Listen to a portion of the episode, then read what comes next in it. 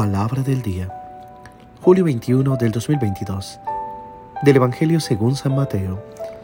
Capítulo 13, versículo 10 al 17. Escuchemos. En aquel tiempo, se acercaron a Jesús sus discípulos y le preguntaron, ¿por qué les hablas en parábolas? Él les respondió, a ustedes se les ha concedido conocer los misterios del reino de los cielos, pero a ellos no. Al que tiene se le dará más y nadará en la abundancia, pero al que tiene poco, aún ese poco se le quitará. Por eso les, he, les hablo en parábolas, porque viendo no ven y oyendo no oyen ni entienden. En ellos se cumple aquella profecía de Isaías que dice, Ustedes oirán una y otra vez y no entenderán. Mirarán y volverán a mirar, pero no verán. Porque este pueblo ha endurecido su corazón, ha cerrado sus ojos y tapado sus oídos, con el fin de no ver con los ojos ni oír con los oídos, ni comprender con el corazón. Porque no quieren convertirse, ni que yo los salve. Pero dichosos ustedes porque sus ojos ven y sus oídos oyen.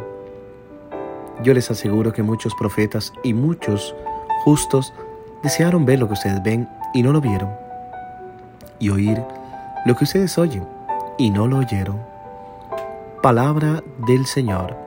Gloria a ti, Señor Jesús.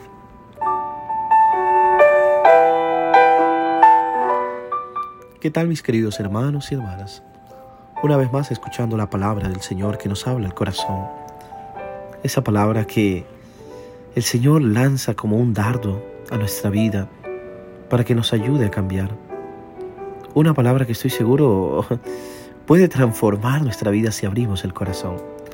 Una palabra que puede obrar grandemente en nosotros.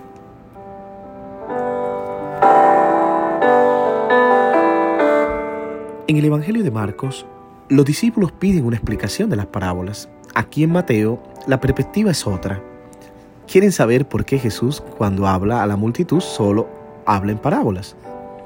¿Por qué usas parábolas para hablar con ellos? ¿Cuál es el motivo de esta diferencia?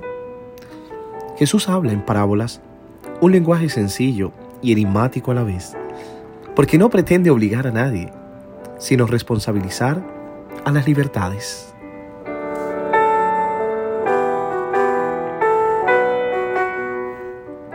¿Por qué Jesús habla en parábolas? Es una pregunta seria, no solo porque los discípulos la hacen en el Evangelio de hoy, sino porque tal vez cada uno de nosotros deberíamos hacernos esta pregunta para intentar entrar en la mentalidad de Jesús. La parábola es una historia contada específicamente para hacer comprender una verdad. Es un argumento hecho con la vida misma. De hecho, es más fácil para nosotros entender las cosas cuando las vemos en acción y quizás no cuando simplemente flotan en el razonamiento. Los hechos son más convincentes que las ideas.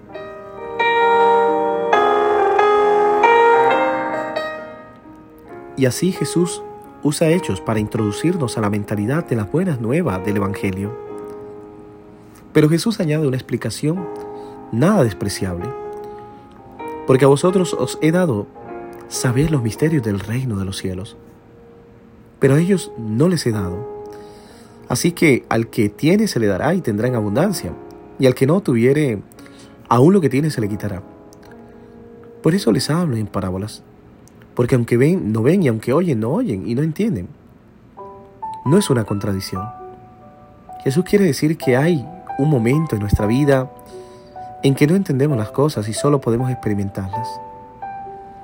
Aquellos que viven sin entender a Jesús pueden abrir sus ojos. Pero hay un momento por el don de la fe en la que la simple experiencia se ilumina también con el entendimiento. Y así, a partir de ese momento también nos hacemos infinitamente responsables.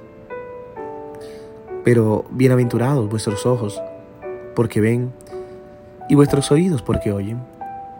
De cierto digo, muchos profetas y justos han deseado ver lo que veis vosotros, y no lo vieron, y oí lo que oís, y no lo oyeron.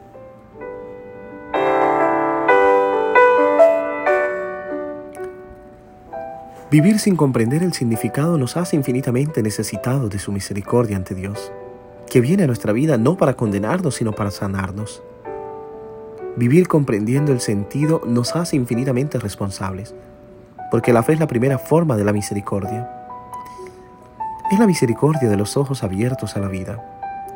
Pero a partir de ese momento también debemos rendir cuentas.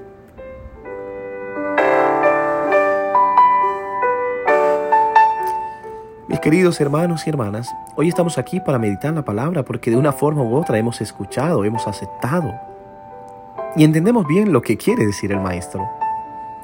¿Cuántas personas escuchan distraídas? ¿Cuántas leen el Evangelio como nosotros sin dejarse rayar en lo más mínimo por la palabra que escuchan?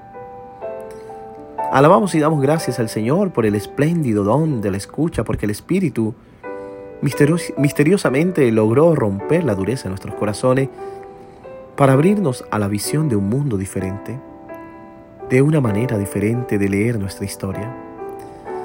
Lo más hermoso de hoy es que Dios respeta nuestra libertad, nuestro camino, nos trata como adultos. A nosotros nos toca acoger su llamada a la vida de amor y de salvación.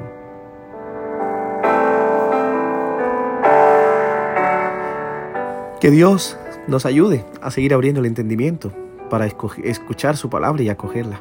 Que Dios te bendiga en el nombre del Padre, del Hijo y del Espíritu Santo. Amén. Te deseo un hermoso día y no olvides rezar por mí.